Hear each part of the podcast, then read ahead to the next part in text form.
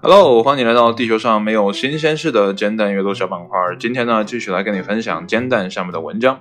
今天这篇文章呢，是一自 Audit Central 由译者 H T T 幺零 G 创作关系 b i l c C 发布的。这篇文章呢，发表于二零一九年的九月十六号的上午十点。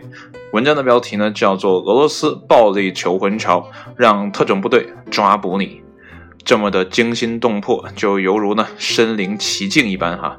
当然了，这样的事情如果发生在国内呢，想必。很多人可能会受不了，毕竟呢，我们国内呢还是很安定的啊，很和谐的啊，没有那么多呃打打杀杀的东西，所以呢，这个事情一旦是发生的话呢，肯定有很多人当时就会晕厥了。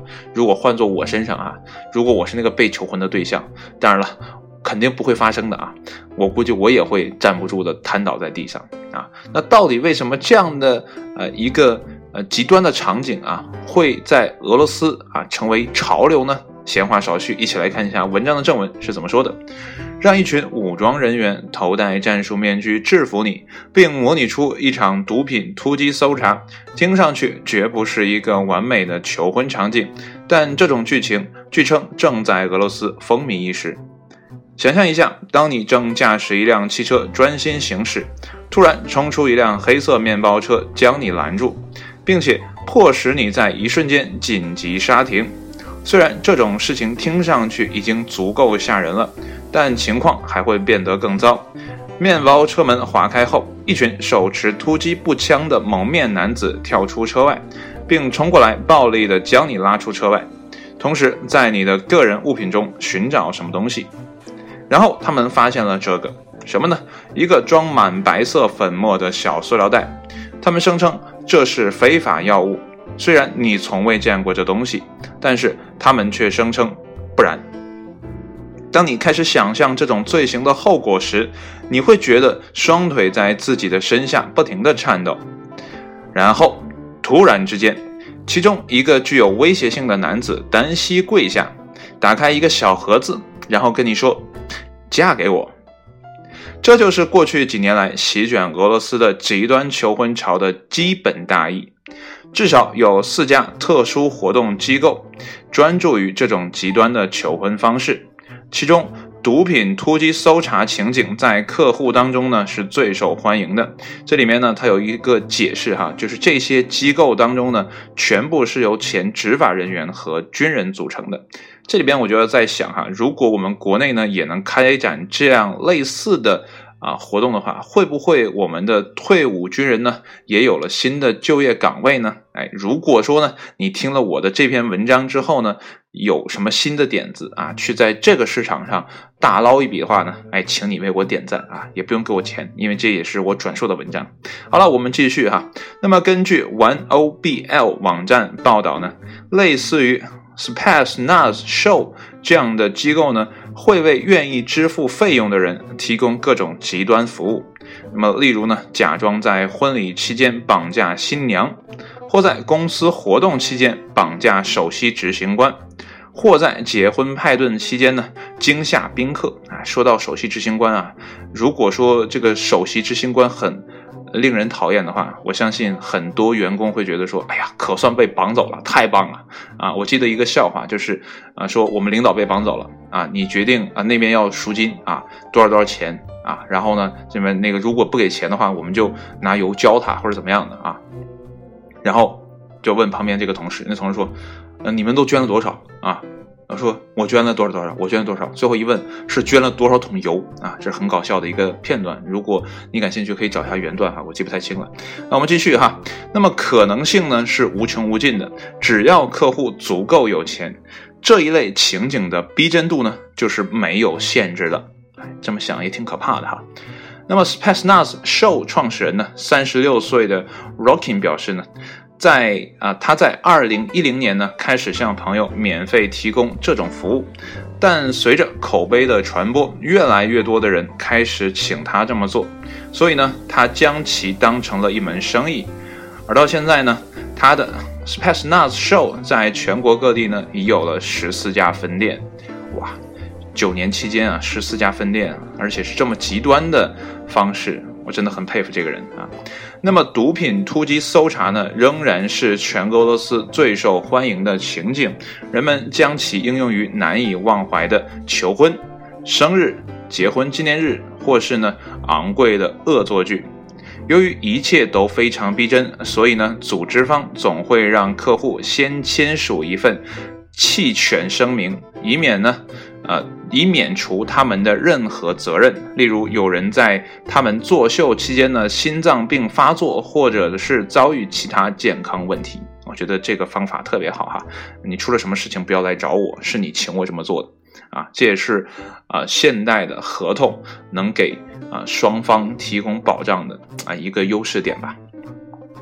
无论如何呢，有一点可以肯定的是，毒品突击搜查求婚方案呢非常非常非常非常有效。当然了，他这里没有这么多非常，是我愣加的。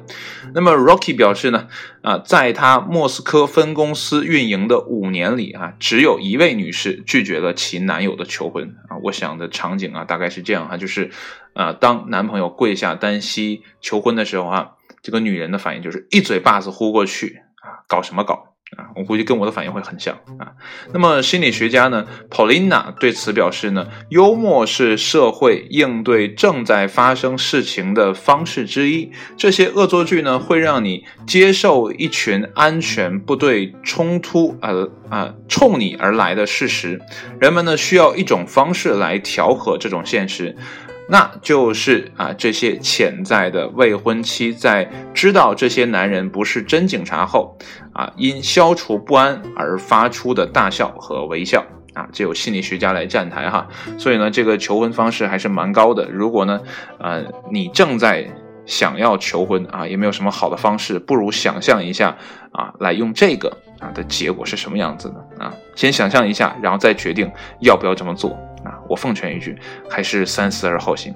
接下来呢，我选了几个弹友的留言哈。首先第一条啊，是来自四 C 六 C 啊，他是不是做选题选择题总会选 C 的这样的一个朋友呢？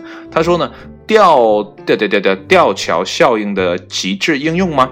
哎，呃，什么是吊桥效应呢？我简单的查了一下，我记得之前好像也听过，后来忘了啊，就是啊。做实验，什么样的实验呢？让一群人啊，通过一个吊桥啊，都是男性，然后呢，在桥的那面呢有一个女性，啊，让他这个男性呢走过桥啊，去啊看对面那个美女啊，然后呢，呃，是应该会呃，这个怎么讲？啊，留下一个联系方式，就是之前啊，这个实验之后会给他这个男人一个女生的联系方式啊，看这名男性会不会回头给这个女性打电话。结果呢，走过吊桥的这一组呢，啊，这个回电话的几率呢是非常的高的啊，因为他有电话嘛，他回的会会非常高。那么。另外一组的对照实验呢，是让这名女性呢站在另外一个地方，那那个桥呢不是什么吊桥啊，也没有什么危险，就是一般的桥。然后呢，还是让这些男性呢随机的啊走过去啊，随机的挑选这些男性呢走过这个桥，然后还是看到这位美女，然后呢也是给这些男性呢这个女士的电话，然后看这边啊之后的对照组男性的啊回电话的呃这些人数是个什么样的状态啊？结果呢？这个人数呢就下降了很多，所以呢，呃，得出了这样一个吊桥效应，就是说，在走吊桥的时候呢，你的心跳加速等等的一些啊生理功能啊啊有些紊乱啊，些许的紊乱，让你感觉说啊，对面这个人是啊可爱的，是啊有爱的啊，是可以去爱的，他会给你一种这样呃心理错觉啊，就是在特殊情境下产生的那种感觉，可能并不是爱，但。我们人体呢是分辨不出来的，这个时候我们就觉得，哎，心跳加速啊，脸红脖子粗啊，就觉得那个感觉可能是啊对某一个人有爱意的感受啊，所以呢他会表现出或者说觉得自己喜欢对面这个异性啊，但是呢这个实验只针对了好像我看了一下哈，呃。大概有的这些实验，哎，我是在百科上查的，啊，都是针对男性的，就是男性给女性回电话，好像还没有女性说，呃，走这个吊桥实验看对面的男性是个什么样子，啊，这就是啊四 C 六 C 啊所说的吊桥效应啊这样的一个概念。如果你感兴趣的话呢，可以自己去查一下。那那如果有的时候呢，你需要呃一些。呃怎么讲？制造一些氛围的话啊，想让啊对面的异性或者说自己啊，然后达到这样什么样的感受？也许这种危险性是一个不错的选择。当然，我并不确定所谓的吊桥效应针对这篇文章是否是正确的，或者说一个合理的解释。好了，继续哈，叫夏日嘉年华，他是这么说的：万一有人用这绑架女性。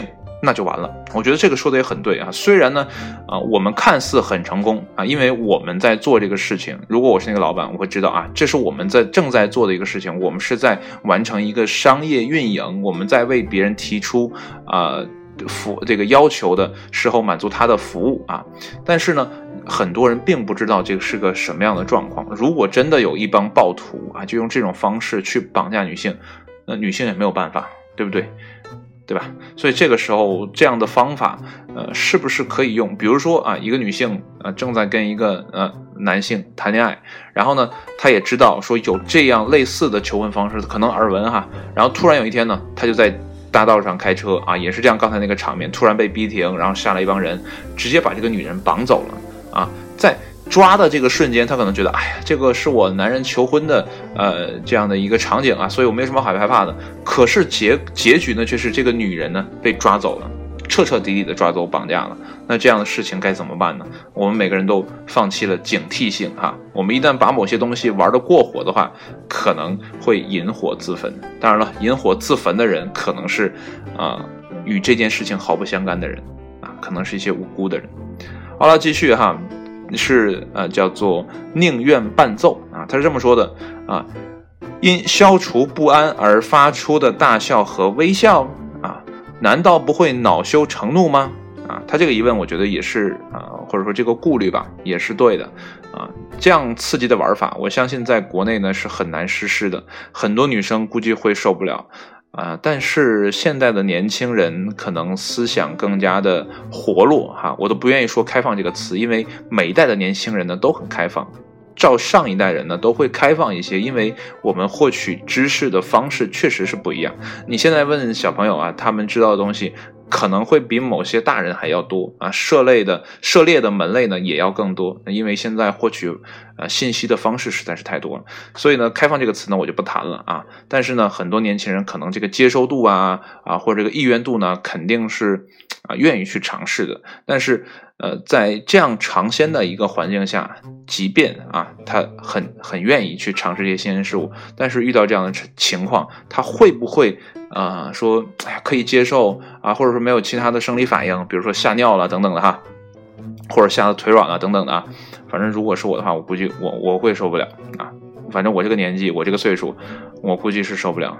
但不知道现在的年轻人会是一个什么样的感受。但如果说真的有人呃开始做这样的一个尝试的话，我想。这个市场还是会有的，嗯，我们不可以啊，我们可以搞得稍微比这个简单一点哈，不要搞得那么大阵仗啊，又是逼停啊，又是啊什么的小小白色粉末呀什么的，我觉得简单一点可能也会有效果啊。所以呢，这个文章呢也算是给大家一个淘金的机会吧。当然，我个人不觉得这是一个很好的创业项目啊。如果真的这么创业的话，我相信很多人会查你的啊。呃，我觉得很多女性会把你告到一个不知所谓的地步啊，让你觉得说这个事情做的好没意义啊。为什么很多人都不买我的账啊？我明明是好意帮你求婚，结果你这样反馈我啊！所以啊，这个事情看吧啊，看看这个社会的接受度，起码看看这篇文章会有人啊，会有多少人点开来听，又有多少人转发出去，然后呢，会有多少人对这个事情买账。我觉得大部分人可能会有像啊《夏日嘉年华》和《宁愿伴奏》啊这两位弹友的感受啊，就是呃对这个事情还是持有一些顾虑的。然后我在啊这些留言下面还有看到不知该说些什么。虽然这是一个很好的方式，但考虑到负面的影响，可能国人接受起来还是要差一些劲。毕竟俄罗斯的这个民风还是比较彪悍的啊，不论男性还是女性，他们都是很。很大块头的那种啊，所以遇到这样事情可能会比较淡定和冷静的处理。好了，今天的文章呢就跟你分享到这里啊，我唠唠叨叨的啊部分呢也结束了。最后再唠叨一点，就是啊，我再强调，不算强调吧，提醒啊，就是现在你不单可以在荔枝上收听我的节目，还可以去 Podcast 上呢搜索“慢头”，然后找到我，然后收藏我。也不用给我点赞，也不用给我什么打星啊，我觉得都不用啊。主要呢是呃想告诉你，如果你觉得煎蛋这些内容还不错的话，不是啊为了感谢我，而是为了感谢煎蛋，毕竟呢煎蛋。陪陪我走过了这么多年啊！大学期间我就开始看煎蛋，那差不多是呃零零七零八零九那个时候，啊之后有很长一段时间就不太关注这个网站，我以为它会呃自生自灭啊，没想到还是这么坚挺，然后还有很多人在为这个网站提供素材，包括蛋友。我觉得，呃，也应该为煎蛋这个网站予以鼓励。之前还有一波啊，这个审查风波，然后让煎蛋的这个叫什么？无聊图的板块呢啊暂停了一小段啊，还有之前还有一个啊板块呢也现在也改版了，那个地方就没有了。呃，所以呢，呃，运营的人呢也是蛮不容易的，站长呢也很不易啊。我觉得还是应该有更多的人去了解一下，我觉得这也是一种获取信息的不错的来源吧。啊，起码它上面有很多的内容呢，还是比较杂的。我觉得杂呢，就是一个好的事情，起码不会让你单点的去呃重复刻意的去做某些事情，然后慢慢变得呃自认为是想往那个发发展，但是最后的结果告诉你，那只不过是算法的结果啊，那时候就比较尴尬了。我们人嘛，还是要呃处在一个参差多态的环境当中，我们有更多的选项。我觉得人生呢才会更有意义哈，这个话题呢就扯远了啊，重点还是啊提醒你啊，可以去 Podcast 上呢收听我的节目了。好了，文章呢就到这儿彻底结束了，也谢谢你的收听，我们下一期节目再见，拜拜。